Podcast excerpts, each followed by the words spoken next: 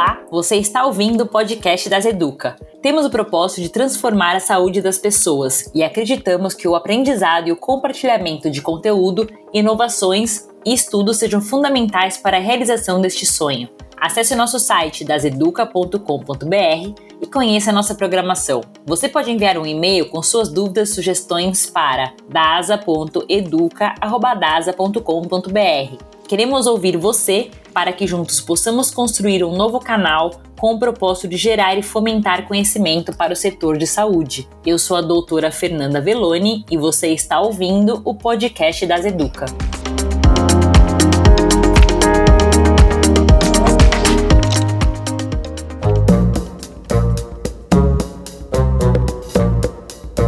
Novembro Azul foi criado em 2011 para alertar a população masculina sobre o diagnóstico precoce do câncer de próstata.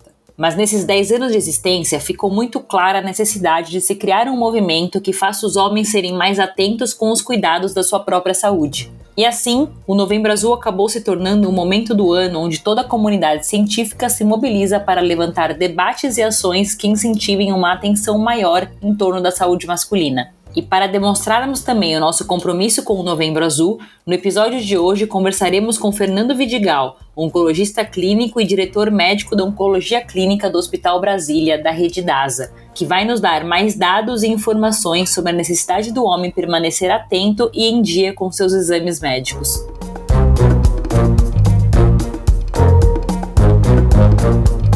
Olá, Fernando. Então, primeiramente, queria dar a você as boas-vindas ao podcast das Educa é, nesse episódio aqui especificamente relacionado ao Novembro Azul, né, ao mês que estamos vivendo agora e é um tema que a gente gostaria de explorar.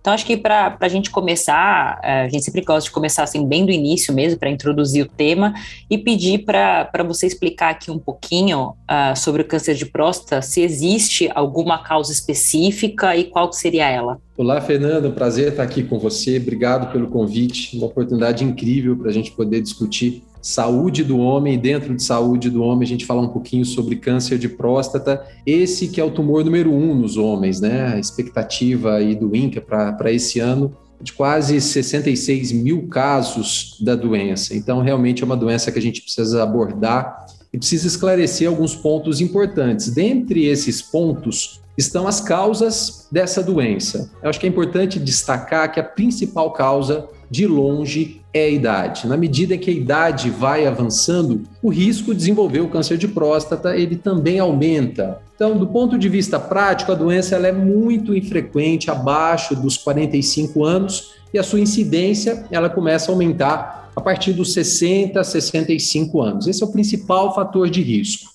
Segundo aspecto, histórico familiar. A gente tem uma série de estudos que mostram que parentes de primeiro grau de pacientes com câncer de próstata, eles têm um risco aumentado de vir a desenvolver a doença. Isso vale para pais, filhos, irmãos de homens com tumor. Tem até alguns trabalhos, Fernanda, que sugerem que o risco para irmãos ele é maior do que o risco para filhos de pacientes com câncer. Só para se ter uma ideia, quando a gente tenta estimar um pouquinho a questão do risco familiar. O risco para um paciente que tem um pai diagnosticado com, com a, a, doença após os 60 anos de idade, ele fica mais ou menos uma vez e meio o risco normal. Se a gente pular para três ou mais parentes de primeiro grau diagnosticados com a doença, esse risco é multiplicado por cinco. Então, realmente, isso é importante. Terceiro fator de risco, raça. A gente tem também estudos mostrando que populações orientais, homens orientais, por exemplo, oriundos aí do, do Japão, eles têm uh, um risco menor de vir a desenvolver o câncer de próstata. Por outro lado, homens negros, habitualmente eles têm uma incidência maior e um risco também de vir a desenvolver formas mais agressivas. É uma população que tem aí o que a gente chama de polimorfismos em alguns genes. Basicamente são, são mutações genéticas específicas que não causam a doença, mas que aumentam o risco de desenvolver a doença, especialmente as suas formas mais graves.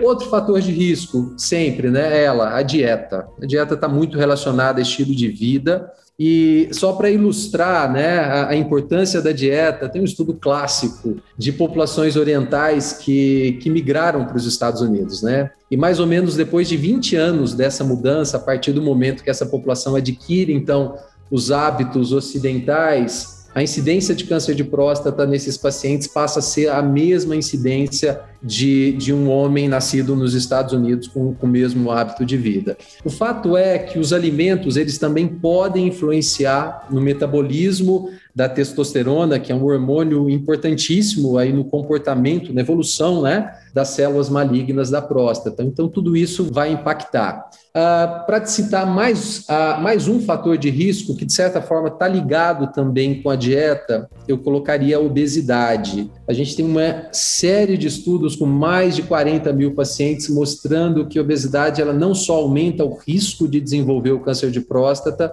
mas ela aumenta também a agressividade desses tumores. É interessante notar que o excesso de gordura, né, a obesidade por si só, também está relacionado com o aumento de hormônios masculinos que estimulam não só o aparecimento da doença, mas também o crescimento aí do tumor mais rápido e até mesmo o desenvolvimento de metástases.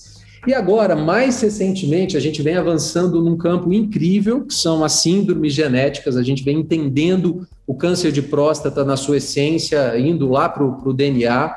A gente sabe que a presença de algumas síndromes genéticas elas configuram como um fator de risco, sim, também para o desenvolvimento do câncer de próstata. A gente lembra muito de síndrome genética para câncer de mama, mas em próstata é um tumor que também tem uma base genética. Então, um, um defeito genético, o que, que a gente chama ah, ah, popularmente de mutação, ah, que comumente leva ao desenvolvimento do câncer de próstata, é uma alteração em um de dois genes que faz o conserto do material genético defeituoso. No câncer de mama, mais comumente é o BRCA1 e no câncer de próstata é o BRCA2. Então, esses defeitos genéticos, que em geral eles são herdados ou do pai e da mãe, comumente eles aumentam o risco do câncer de próstata, mas quando você vai analisar essas famílias, você encontra também casos de câncer de mama, ovário, pâncreas, outros tumores também relacionados com essas síndromes genéticas em a, a parentes mais próximos.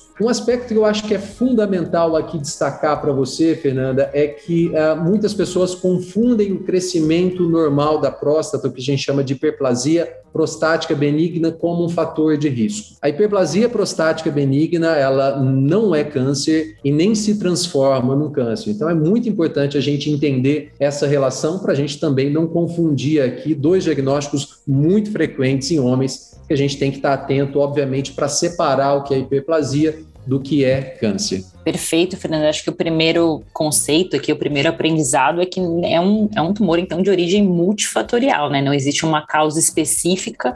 E acho que mais do que isso, né? Você comentou aí que as três principais causas, talvez aí a idade, história familiar, etnia, são causas onde a gente não consegue atuar de fato em termos de prevenção, né? Então, isso torna a prevenção em si uh, mais difícil. Mas existem aí alguns exames já é, historicamente é, relacionados né, ao rastreamento, a uma tentativa de diagnóstico precoce do tumor de próstata. Quais são eles e como que eles se encaixam aí nessa jornada do paciente? Quem são os pacientes que devem fazer esses exames? Quando começar? Quando não fazer? É, indicações, contraindicações? Fala um pouquinho para a gente sobre isso. Exato, Fernando. Esse tema de detecção precoce do câncer, uh, ele é muito recorrente quando a gente discute câncer, porque todo mundo quer diagnosticar precocemente uma doença como câncer, considerando as chances de cura incrivelmente maiores quando você diagnostica um tumor numa fase precoce. Basicamente, a gente tem duas estratégias de detecção precoce do câncer de próstata. Um é o exame de sangue, o PSA, uma dosagem sanguínea simples e o outro é o toque retal. Veja bem, a recomendação para se realizar o toque retal e o exame de PSA não é uma recomendação universal, ela não serve para absolutamente todas as idades e para todos os pacientes. Essa recomendação ela deve ser individualizada. De uma maneira bem prática, a Sociedade Brasileira de Urologia, ela mantém a recomendação para homens a partir dos 50 anos assintomáticos. É importante falar a respeito disso. A gente não tem que esperar qualquer sintoma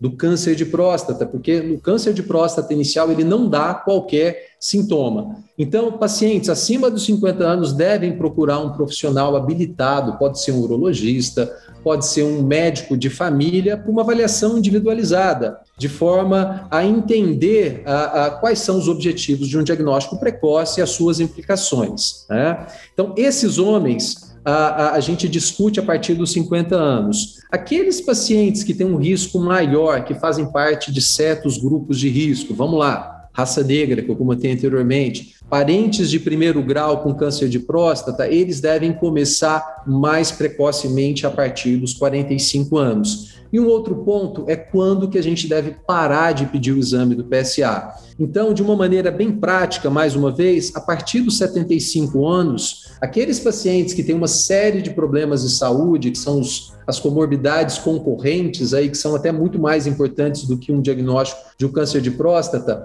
esses pacientes que têm uma expectativa inferior a 10 anos, acima de 75 anos, eles não devem fazer avaliação com PSA. Aqueles pacientes, e a gente sabe que são muitos hoje, felizmente, que têm mais de 75 anos, que têm uma expectativa de vida superior a 10 anos, mais uma vez a gente discute com eles a realização do PSA. Toque retal, ele é importante? Ainda é importante. Muitas vezes, um nódulo na próstata pode levar a uma investigação de um paciente que tem um PSA normal. Isso acontece em 20% das vezes. Então, um em cada cinco diagnósticos a gente pode estar perdendo pelo fato de não fazer um toque retal. Então, a gente entende o PSA e o toque retal como exames complementares e o benefício dessa estratégia em se detectar precocemente todas as suas implicações no que diz respeito aos tratamentos, eles devem ser discutidos caso a caso e uma recomendação objetiva prática é essa que eu trouxe aqui. Legal, e isso que você citou, né, de o câncer de próstata, principalmente o câncer de próstata inicial, que é o que a gente quer diagnosticar, ele não causa sintomas, né, e isso também pode ser um fator de confusão com aquilo que você falou ali no começo sobre o aumento benigno da próstata, né, muitos homens têm sintomas prostáticos, mas relacionados ao aumento benigno, né, e não ao, ao tumor de próstata em si, então, pelo fato de o tumor de próstata inicial não dar sintomas, a gente precisa de exames adicionais aí para tentar uh, encontrá-lo, né?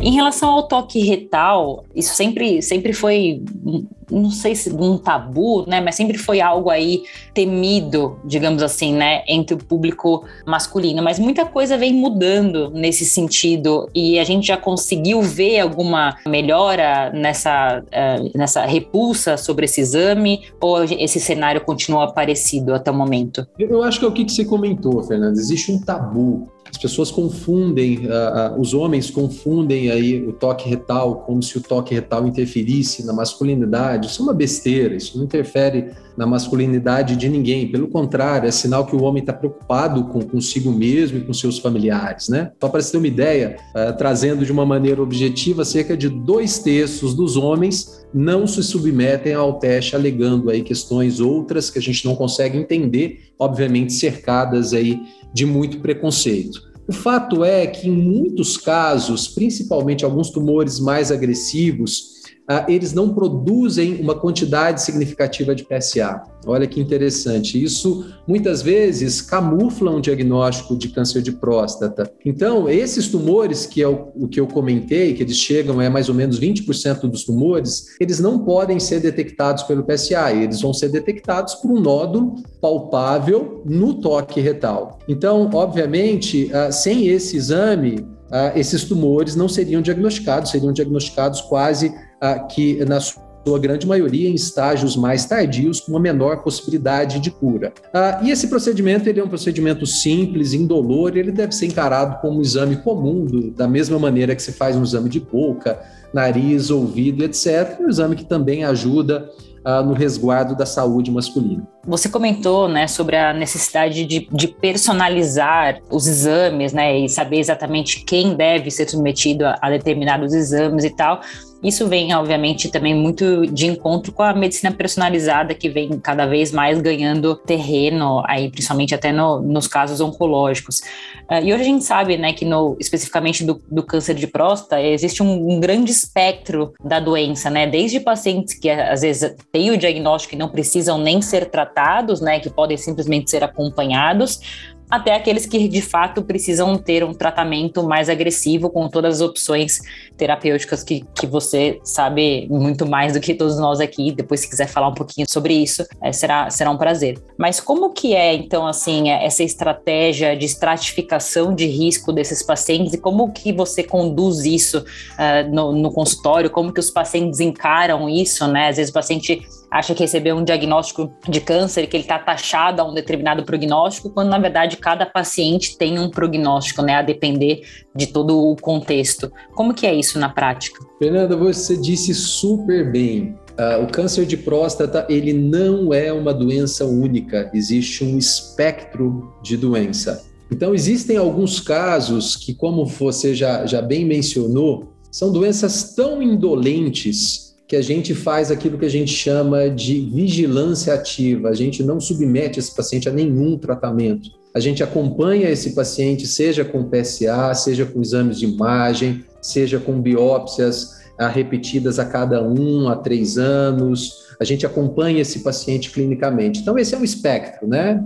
E do outro lado, a gente tem o um espectro de doenças muito agressivas, que quase sempre se apresentam como uma doença já avançada, com presença de metástase. E entre esses dois extremos, aí existe uma infinidade de diagnósticos de câncer de próstata. Então, sempre a gente avalia caso a caso. A gente vai primeiro entender o paciente, as condições clínicas desse paciente, a expectativa de vida, os outros fatores, os outros problemas de saúde concorrentes que esse paciente tem. Junto com tudo isso, a gente vai avaliar a evolução do PSA, o nível do PSA, o número absoluto e principalmente o seu comportamento em relação aos últimos anos. A gente pode avaliar, fazer uma relação entre o nível do PSA e o tamanho da próstata, ah, quando existe uma dúvida diagnóstica, por exemplo, entre câncer de próstata e hiperplasia prostática benigna.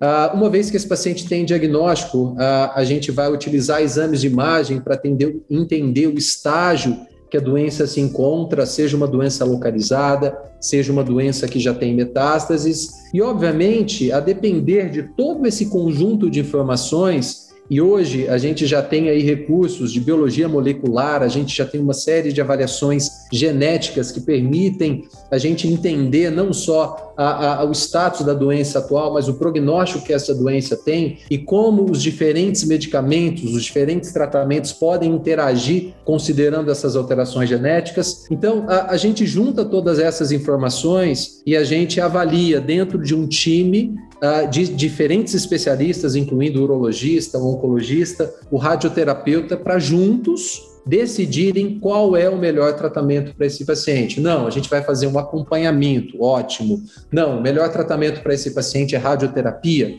ou não, é cirurgia, ou é o tratamento envolvendo medicamentos. Enfim, uh, esse time de especialistas que a gente chama de tumor board, que se reúne aí para estar tá discutindo os casos com diagnóstico de câncer de próstata, ele vai poder tomar a melhor decisão, uma decisão de grupo em que pesem aí aspectos absolutamente intrínsecos do paciente e do tumor específico. É interessante, então, a gente começou ali recapitulando, né, falando um pouco de como tentar fazer esse diagnóstico da forma mais precoce possível, né? Depois, a partir do diagnóstico, existem vários caminhos, várias estratégias a serem traçadas para cada paciente, e para isso, os pacientes vão ser submetidos a, a, outros exames, e hoje, o que chama atenção nesse cenário do, do câncer de próstata é que, de uma forma recente, muitas inovações surgiram para ajudar a realmente entender quem é o paciente que vai fazer cada tratamento. Então, você comentou lá no início é, já avanços em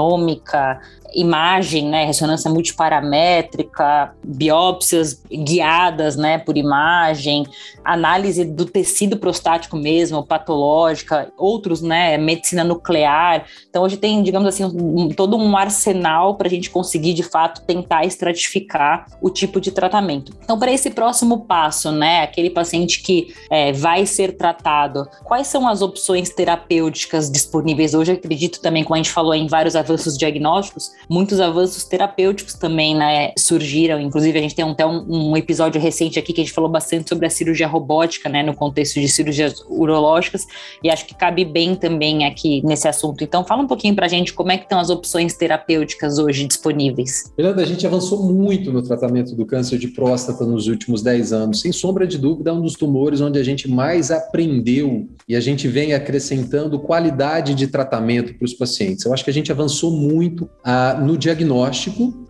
Hoje, do ponto de vista de técnicas de anatomia patológica e de biologia molecular, você consegue adentrar o material genético do tumor e entender características tão pontuais como alterações específicas em genes que levaram ao desenvolvimento daquele tumor e todas as suas implicações. Então, a gente avançou muito na parte de biologia molecular, anatomia patológica. A gente avançou muito em exames de imagem. Hoje, a qualidade da, da nossa ressonância magnética da próstata melhorou muito, permitindo uma avaliação anatômica muito detalhada da próstata, permitindo que a gente possa fazer uma programação terapêutica, seja com cirurgia ou com radioterapia muito fina. E a gente avançou também em outros testes como, por exemplo, o PET com PSMA, que é um PET, uh, um exame de medicina nuclear que utiliza um contraste uh, especial, que, que, que é o PSMA, que tem uma afinidade maior pelas células tumorais e consegue se guiar ali, se ligar a essas células tumorais, permitindo diagnósticos mais precisos de doenças, muitas vezes já avançadas, que a gente não conseguia diagnosticar anteriormente. Então, tudo isso vem compondo aí os elementos para a gente poder fazer um tratamento melhor. Em relação ao tratamento, a gente avançou muito no que diz respeito à cirurgia. A cirurgia ela saiu anteriormente de uma cirurgia dita aberta, onde se fazia uma, uma incisão a, a, significativa, né? E o tempo de recuperação do paciente era maior. A gente avançou para a cirurgia videolaparoscópica, com incisões menores, e agora, mais recentemente, a gente vê um avanço incrível da cirurgia robótica, permitindo uma maior comodidade para o cirurgião, uma, um efeito ergonômico melhor, uh, e um maior controle fino dos movimentos com a ajuda de um robô, sabendo mais uma vez que ainda é o cirurgião que opera. Então, tudo isso trouxe aí um avanço em termos uh, de cirurgia. Quando a gente parte para a radioterapia, a gente percebe que as técnicas de radioterapia também elas estão muito apuradas, né? A gente percebe que para alguns tipos de tumores, e aí, mais uma vez, a gente avalia sempre caso a caso, você consegue fazer um tratamento definitivo, por exemplo, em cinco dias, né? Tratamentos que antes demoravam dois meses, você pode encurtar esse tratamento graças à tecnologia, aparelhos mais modernos, que certamente trazem também mais conforto, mais comodidades e, e também melhoram as chances de cura aí do, dos pacientes. Em termos de tratamentos medicamentosos, uh, o arsenal terapêutico ele avançou muito, né? Hoje a gente já tem drogas, medicamentos inteligentes que a partir de um diagnóstico certeiro conseguem bloquear conforme a, a, a você tem uma determinada mutação, eles conseguem neutralizar o efeito deletério dessa mutação, isso a gente vem avançando muito. Medicações orais que permitem o paciente ter a comodidade de tomar o medicamento em casa, sem precisar estar vindo à, à, à clínica de oncologia. A gente consegue hoje, com técnicas também de medicina nuclear, usar radionuclídeos que vão melhorar, acertar o tratamento desse paciente de uma maneira, principalmente no que tange a doença óssea. Então, veja, é, é um arsenal aí de avanços que a gente hoje tem e que trazem mais conforto, e o fato é que os pacientes estão vivendo mais e vivendo com mais qualidade de vida. Então, uh, tudo isso vem se somar nesse, nesse conjunto aí de avanços que a gente tem em relação ao tratamento uh, dessa importante doença. É, que ótimo, e acho que diante desse arsenal todo de tratamento que você comentou, acho que fica clara a importância da participação de uma equipe multidisciplinar mesmo para acompanhar esses pacientes, né? Só os exemplos que você citou, o oncologista, o cirurgião, o urologista, né? O radioterapeuta, o médico nuclear, então existem várias opções, todo mundo tem que estar junto ali para contribuir, né? Para a opção melhor para aquele paciente.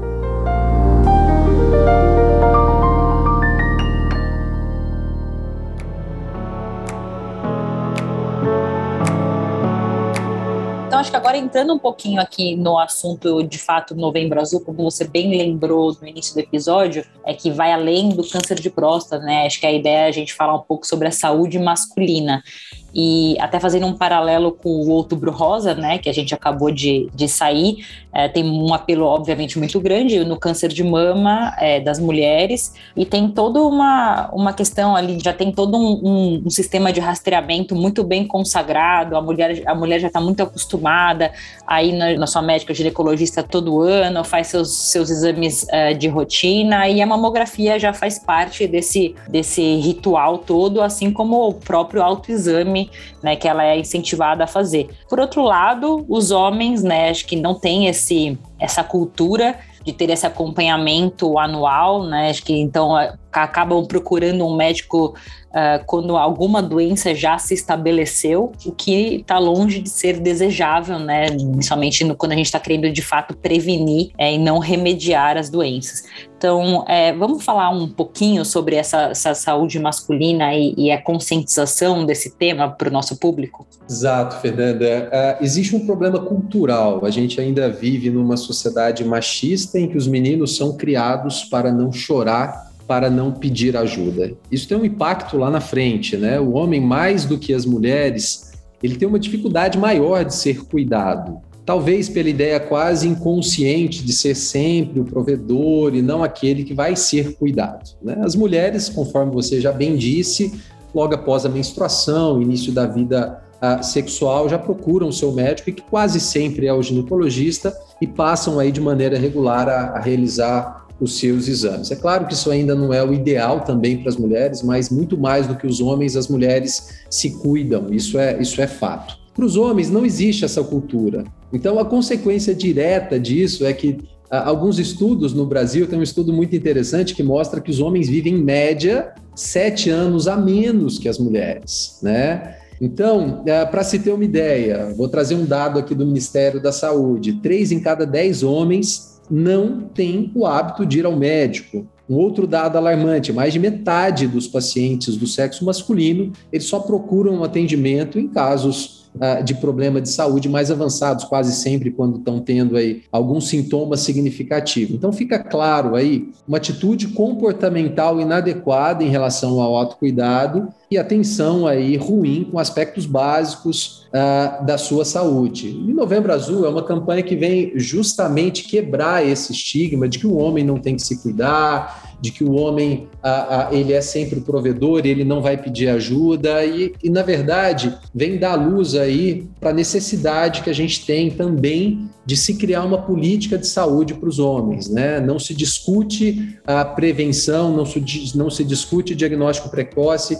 raramente se fala de diagnóstico precoce fora uh, do câncer de próstata. Então, assim, a campanha está aí justamente para alertar esse público masculino da importância de se cuidar. Isso é muito relevante. E é o que você comentou, né? Não só o câncer de próstata, né? Cuidando da saúde, a gente consegue aí prevenir várias outras doenças, né? Você falou lá no início alguns fatores de risco para o câncer de próstata que são, que são comuns a, a várias outras doenças cardiovasculares, cerebrovasculares, que matam muito, que deixam muitas sequelas e que podem, é, de uma tacada só, digamos assim, ser prevenidas também. Então, acho que esse é um ponto aqui de, de super atenção nesse episódio. Então, acho que até nesse sentido, e já encaminhando caminhando para o final, é, aqui, Fernando, acho que a gente sempre pede para os nossos convidados deixarem alguma mensagem final aí, deixar um, um alerta para quem está tá nos ouvindo aí, para um, um, ponto de reflexão para os nossos ouvintes. O que você gostaria de deixar aqui para gente? Tá ótimo, Fernanda. Então vamos lá. Eu acho que o Novembro Azul está aí, é uma oportunidade ímpar para alertar todos os homens a respeito uh, da importância de se pensar em saúde no seu sentido mais amplo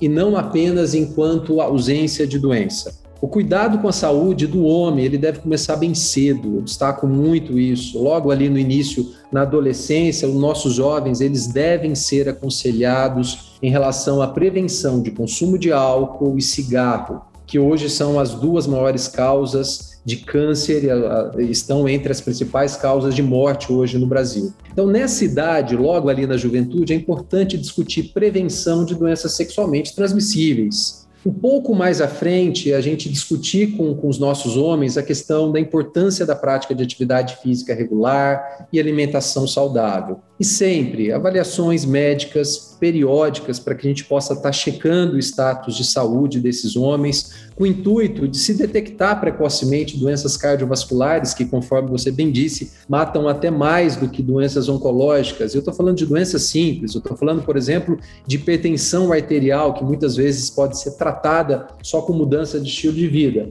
E não só isso, a gente quer também detectar precocemente outras doenças, diabetes mellitus, por exemplo. A partir dos 50 anos, a gente começa a discutir também os a, a, os exames de detecção precoce do câncer, alguns tumores como câncer de próstata, intestino. A gente trouxe aqui alguns dados em relação ao câncer de próstata, mas outros tipos de tumores também podem ser detectados precocemente. E por fim, eu destaco um aspecto super importante que valeria praticamente só um outro podcast, que é a atenção especial com a saúde mental dos homens. Essa é uma barreira super, ultra, mega culturalmente difícil de ser ultrapassada, mas que sem sombra de dúvida merece toda a atenção, considerando números alarmantes, preocupantes que a gente tem de homens com transtorno de ansiedade, depressão e suicídio.